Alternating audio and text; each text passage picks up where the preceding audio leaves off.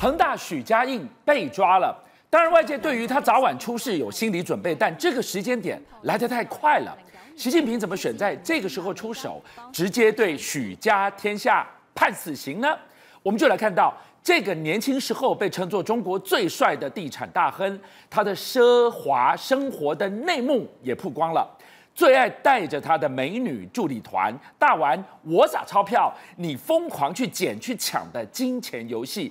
短短十年，我们今天来看许家印怎么把自己一步一步玩完了。没错，事实上最近有一篇重磅的讯息叫外交事务哦，他直指中国的经济未来成长用四个字形容摇摇欲坠哦。他举个例子，只光八月份就有四百九十亿美金跑掉了，而且事实上这些钱很多是中国内部的资金。那当然，为什么这么讲呢？他直指因为习近平他太强调国家主义。因此呢，牺牲了民营企业的利润哦，那也就意味着一件事情，在未来这几年，习近平的路会越来越困难。当外交事务谈这事情的时候，突然惊爆了一个讯息，就是呢，许家印已经被逮捕了，而且在九月初哦。那我们知道之前呢，其实。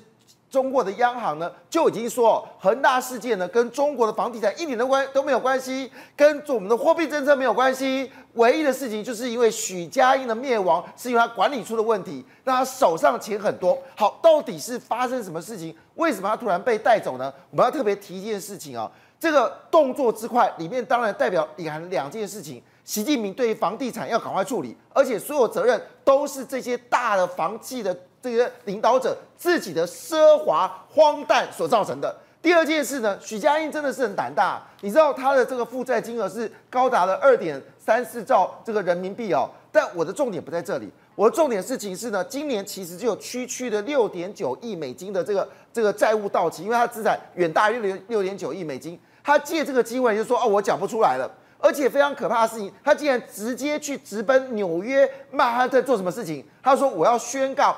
破产保护，哎，你是中国的公司，哎，你跑去美国假借个六点六九亿美金的债务，然后你宣告要得到美国的债务保护，那不是宣告这个到美国去说啊，中国的房地产完蛋了啊，我赶快投奔美国，我需要美国保护。那如果美国执行他的这个所谓的债务保护的话，他现在所有资产都不会动，哎，所以当然把他关起来。所以九月初这个事情哦，他没有任何形式的告发。单纯就是把你逮捕，而且把你一个很重要要的东西扣起来，叫做护照，把你护照跟身份证扣起来，就告诉你一件事情：如果今天许家印你不把你的钱拿来付这个债务的话，没有你的活路哦。但是说实话，这是一回事哦，但媒体把它曝露更加的不堪哦。你知道，即便这三四年哦，其实许家印的财产已经就是整个我们恒大已经其实出事了，可是依旧每每隔一段时间一定要冲香港。香港有个叫黄朝会，那黄朝会是里面香港最精英的分子，里面吃东西什么啊、呃，什么燕窝啊，那些都不在话下，最奢华的食品直接上桌哦。但是这是一回事哦，其实大家最觉得让大家这个内部人士哦，让他觉得不可思议的事情是，他还养了一群所谓一群哦，不是一个两个哦，是一群的所谓的美女特助。那这些美女特助你知道怎么回事吗？第一个他自己挑的。第二件事，不美上不了桌，有没有才能不重要，而且你知道这个美女特助在干嘛？你说想应该是要帮恒大这么多事业打点啊？什么？他们在广州呢有一个高档的这个所谓的会所，那请这些美女助理呢穿得非常的呃呃令人养眼的情况下玩什么事情呢？许家印就拿起钞票往在所有的嘉宾面前直接往地上一甩，然后要求这些美女助理，你知道他们穿的衣服是那种紧紧身的嘛哈。曲线毕露嘛，是这个长黑色丝袜嘛，高跟鞋嘛，是在地上爬着去拿这个钱，然后这些宾客们欢笑这个开心。哎，那时候他其实财务已经出问题了。是我们这样讲，许家印为什么这次惹毛了这个习近平哦？事实上，在二零一三年他已经是政协，而且是八年政协，而且被列为是中国三百个精英分子就。中国共产党创造三百精英分子，理论上他应该觉得，哎，我自己应该要有所节制哦，应该要为中国的这个经济来发扬光大。结果没有，事实上在二零二二年，二零二二年的时候，他就已经被取消他参加这个共产党的活动的时候，他应该有觉悟啊。可是你知道吗？石板民夫说，他十年前的时候看到许家印，他没有机会跟许家印聊天。他说许家印的出场的那个派势有多惊人？有多惊人？哇，十几个大汉前呼后拥啊，然后从快速疾走，那旁边吆喝的时候，那个矢板明夫以为说这是皇帝出巡吗？哦、是吗？对，当然他的嚣张跋扈是因为他在中国真的拥有大量的房地产。那理论上的问题是说，当你在二零二一年已经遇到财务危机的时候，应该要低比较低调，结果没有。你知道吗？他还特别搞了一个叫恒大舞舞团呐，来看一下和哇歌舞团。恒大歌舞团，这是什么样的一个东西啊？这个是有趣的事情。他注的资本额大概只有两百万元哦，可是每一年都花上千万元来找这些歌舞团到各个什么所谓的权贵啊，还有债权人物、债权的人人的前面呢、啊，还有包括这些有钱的这个 VIP 来跳舞。而且据了解啊，你说这个你就找专业人士来跳这些呃，我们说的舞。舞舞这个跳舞的人嘛，没有，这里每一个美女，全部背后都印上了一个许家印三个字。为什么？因为因为每个人都被许家印挑过，精挑细选。他在最后要成为这个所谓恒大歌舞团的时候，许家印这么忙，也要把这些人找过来。那你知道这人数有多少？我们想一个歌舞团，呃，十几二十个了不起嘛？因为我们画面上看起来就十几二十几个。对不起哈、哦。像这样的规模，大概有十几个，他们有百余位的女演员，所以换个角度，我们知道这几年其实恒大的状况很糟糕嘛，哈、嗯。第一个，他这些女美女助理没有消失掉，依旧出现在各个的权贵前面，该有的排场没有少走。第二件事情，一直到去年真的撑不住的时候，他才把这个所谓的恒大歌舞团给把它取消。是，所以你可以看出来，这个许家印的奢华已经到了极致。所以我觉得真正惹毛习近平的的原因，就是我刚才讲的，你搞一个你这么多钱，六点六九亿的美金，对来许家印来说小 case，你竟然可以就是美元倒掉，然后跑去纽约宣告破产保护，怪不得被逮起来了。这事情怎么可以忍？所以今天我们看到的是，曾经权倾一时、富到流油的许家印。他的口袋里到底还有多少钱？准备把它榨干挤出来呢？习近平比我们想象更早对他出手。许家印被抓了，软禁在某一个地方，这是一个警讯。什么警讯？中国房地产连环倒的警讯。一开始给大家看到中国最大一颗的经济核弹要来了，碧桂园。这个中国四十三岁女首富杨惠媛手下的这么大集团，居然折合台币六亿多的债券利息都付不出来，短短两天股价崩跌的超过两成。为什么习近平不救不行？大家着急的很，因为这是比恒大更大的麻烦。今天晚上，敏宽给我们来看到天灾人祸，中国承受着超完美风暴、出口雪崩、房市暴雷。暴雨凉不安，我们就问习近平还有招吗？中国的出口节节衰退，我们来看五六月份哦。先跟各位说，每年最难过俊相哥五穷六绝。上个月中国的出口衰退了十二趴，大家本来想说，哎呀，这个月最难熬，忍过去就好了。对，结果俊相哥惨还有更惨，熬到七月什么事？七月份居然中国出口一口气衰退了百分之十四点五，进口衰退了百分之十二点四。我问你，五穷六绝不是都熬过去了吗？所以现在最糟糕的一个状况是中国七月份的一个贸易表现非常的一个疲软。目前三驾马车，包括了投资，包括了消费，包括了出口，现在就是拉不动经济的一个复苏。所以长官现在才会说，没关系，我们再忍一下。今年来到了所谓的感恩节跟圣诞节的一个假期，中国的经济就会。会往上反弹，最大的力道杀下来是谁？美国，美国不买了，没有错。我们来看哦，现在整个中国经济衰退最大的一个原因是什么呢？美国目前官方的一个数据就显示，今年前五月从中国进口年减了百分之二十四。这当中呢，其实有一些重要的数据要来跟各位做说明哦。过去二十年来。美国最大的贸易伙伴，通通都是中国，但没有想到，在今年的上半年，墨西哥跟加拿大取代了中国，成为美国的最大贸易伙伴。美中国一口气已经掉到第三了哦。那中国呢，嘴巴不能输嘛，中国就说不用担心，我们目前在东协、在中东，其实这块市场可以弥补到整个中美国。但俊相哥，事实上就是没办法嘛。所以我们看到了这一股超完美风暴，刚看到了成绩出来了，五穷六绝，没想到七月。更惨，这个是出口雪崩。第二个风暴是什么？天灾啊！我们看暴雨不断，粮难安呐、啊。现在各位都知道，这几年因为圣婴的一个现象，天气极端的一个不稳定哦。但中国好可怕，我们来看哦，中国七月以来各地因为热浪。台风跟洪水等等的一个极端的一个气候哦。目前经济面的一个损失已经高达台币大概接近一千八百亿的一个损失哦，那个是暂算到目前为止，俊相哥，目前在整个河北水还没退耶，不知道该要怎么办呢？令整个疲弱不堪的一个经济，目前是雪上加霜的。但现在呢，其实中国的领导阶层心中是十五个水桶七上八下，怕得很。发生什么事呢？中国有两大粮仓，第一大粮仓在东北，第二大粮仓在河南。我们来看哦。中国北方粮仓之称的这个叫黑龙江跟吉林，最近呢就深陷到整个洪涝之灾当中哦。目前到底中国会不会导致所谓的食安的一个问题呢？这个第一个要看，但中国呢一定有问题。为什么呢？因为中国很快的一个时间，中国商务部两天就拍板了，对整个澳洲的所所谓的小麦的一个禁令直接关税降到零，这个是中国的一个做法。所以开始从澳洲超前部署，开始大力的买粮，他们是看到了。东北淹水，河南淹水，什么样的危机吗？现在我们来看几件事情哦。单单东北的生产量的一个部分的话，就是中国粮食总量的五分之一。这当中呢，包括了大豆、玉米跟大米哦。但来跟各位谈一件事情哦，中国不是只有十四亿人口在吃诶，还有六亿头的猪，还有二十亿头的鸡跟鸭，他们都需要去需要这些粮食哦。是。但没有想到呢，今年呢，除了东北出事之外呢。河南在五月下旬，因为强降雨哦，遭受到十年以来最惨的一个损失。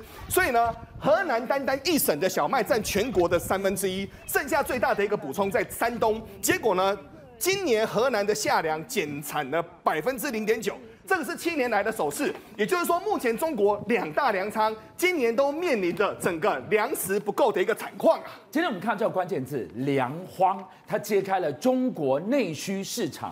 最大的隐忧跟未爆弹，没想到一山还有一山高，真正的核弹等级的经济危机在这个地方。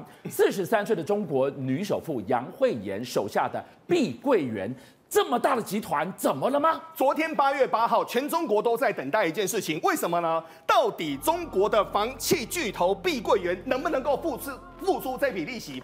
简单的来跟各位说明一下所谓的碧桂园哦，碧桂园在目前全中国的房地产，它目前是排名第二的。没有想到到了晚上哭哭了，发生什么事呢？本来在七号所支付的两笔美元的一个所谓的票息，大概是一亿七千万美金，现在没有付了。那碧桂园马上出来发布就说：哎，各位，这个有宽限期的嘛，目前仍处在三十天的付期的一个所谓的宽限期限之内，但。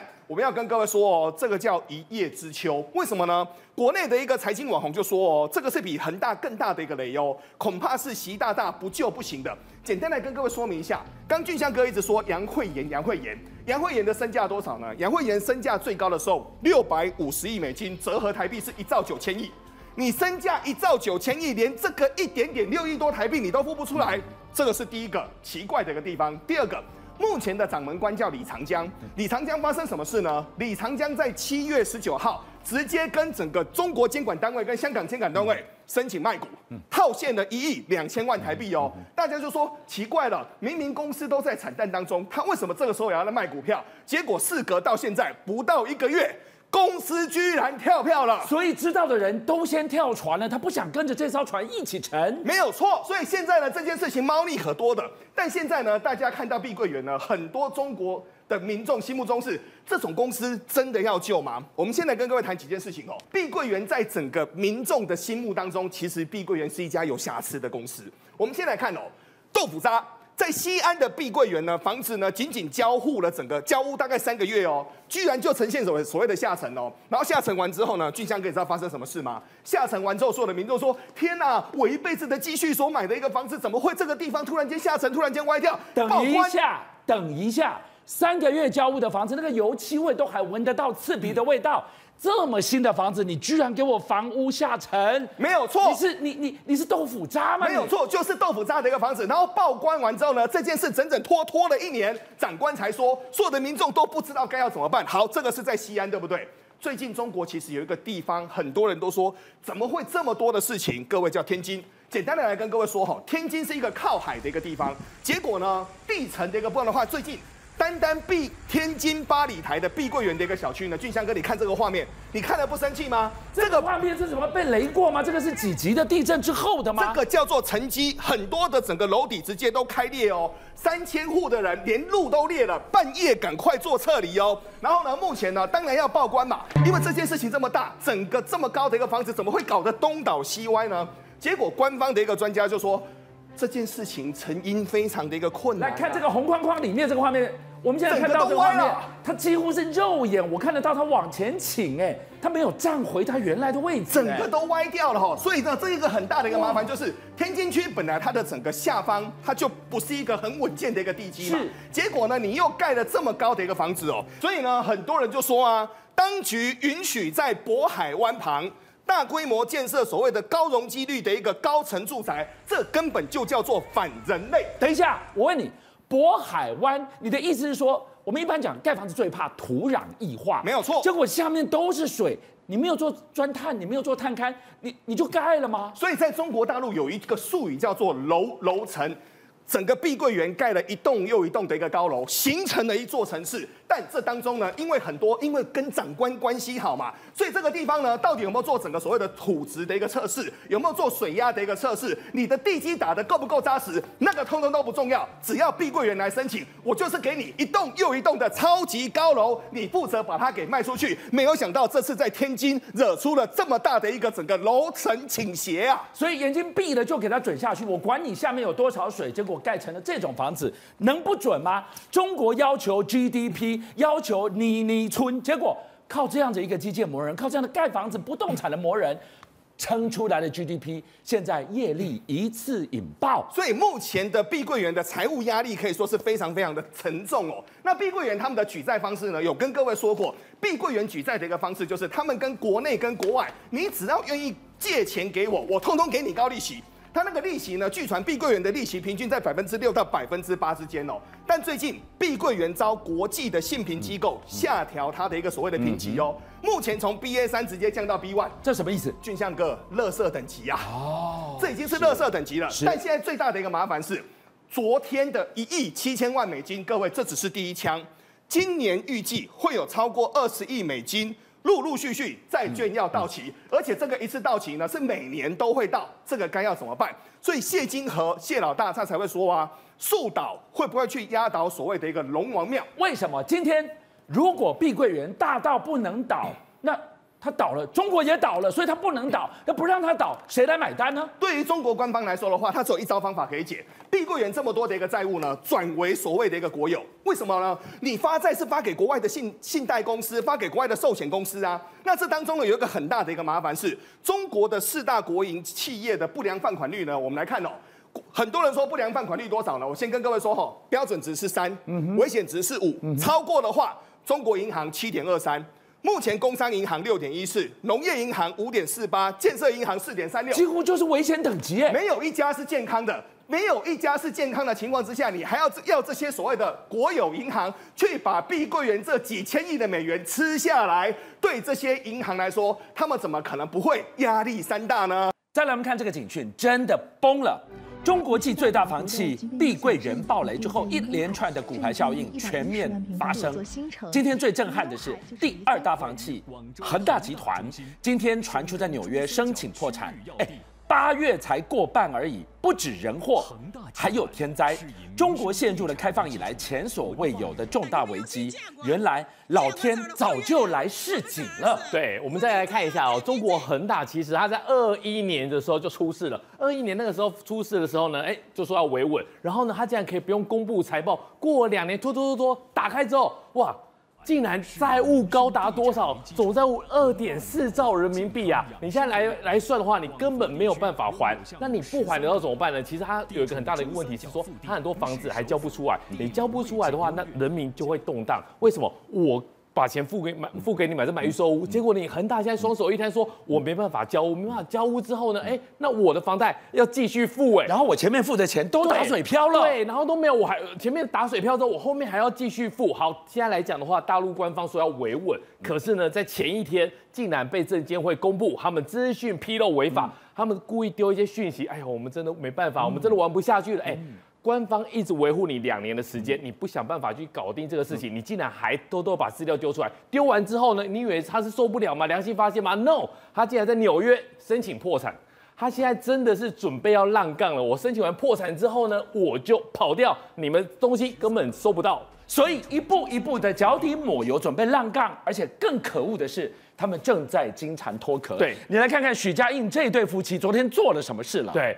许家印跟这个丁玉美，其实他们的间谍情深一直传为佳话，而且呢，他不止一次在这种集团上面的大会告诉大家婚姻的重要性。我们虽然不是最好的，但是可以当做大家的一个什么一个模范。讲了这么多年，你在二零，你在在过去二零二一年的报告的时候呢，其实丁玉美上面还有夸虎是负责人的太太，所以呢，他这是相关的关系人。可是，在十四号大家会去看财报之后。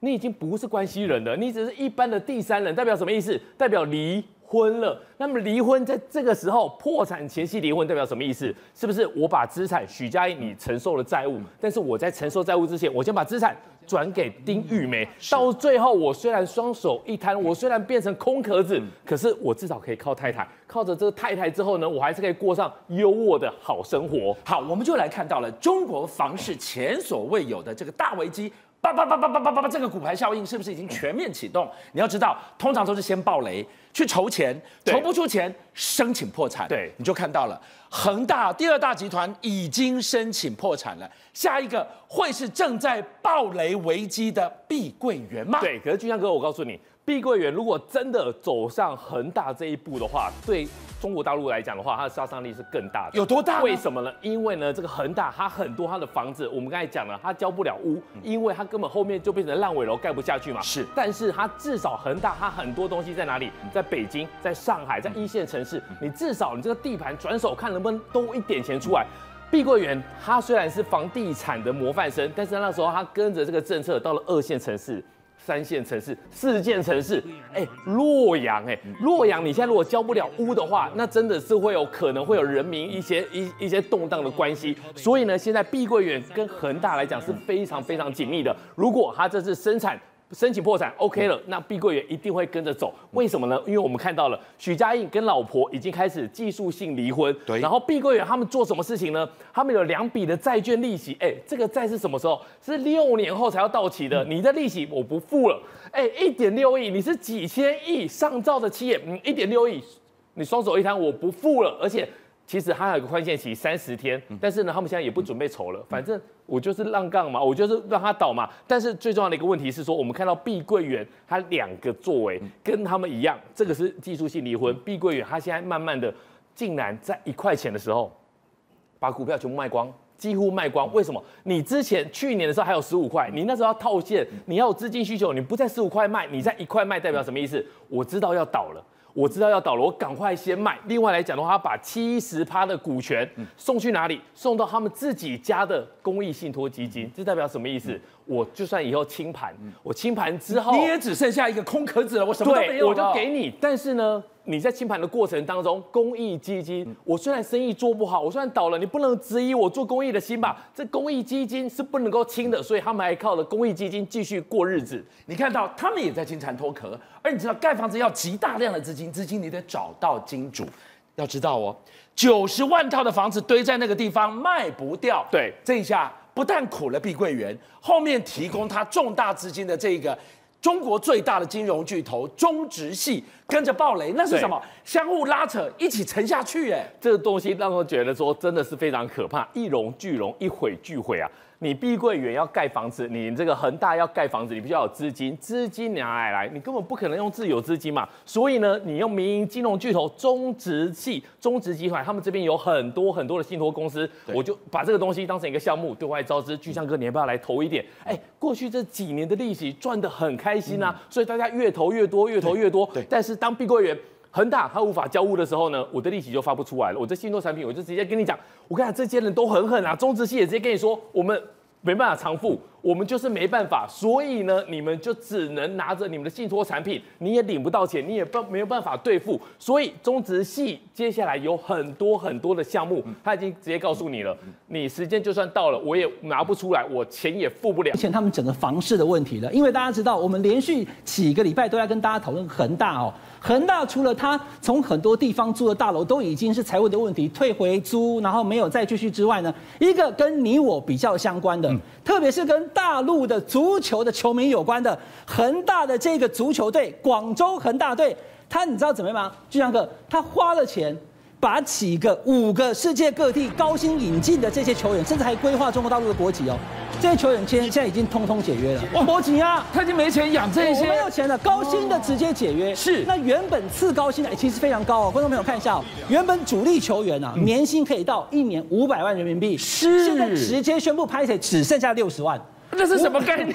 不是五百万少了六十万，是是五百万只剩六十万。我算了一下哈，对，它的降薪幅度百分之八十八，将近九成。不波及啊，要不要踢水？而且我告诉你哦，中国大陆没有到一线，就是真正本土的球员，其实一个月月薪才九万块而已。那现在只剩六万。对，五百变六十，九万变六万，通通裁薪。那这些球员还有最高薪的直接解约，没办法，我撑不下去了。这是恒大的一个难题。更惨的是，回到他的本业，当然是盖房子。他是建商嘛，要裂地，要盖房子。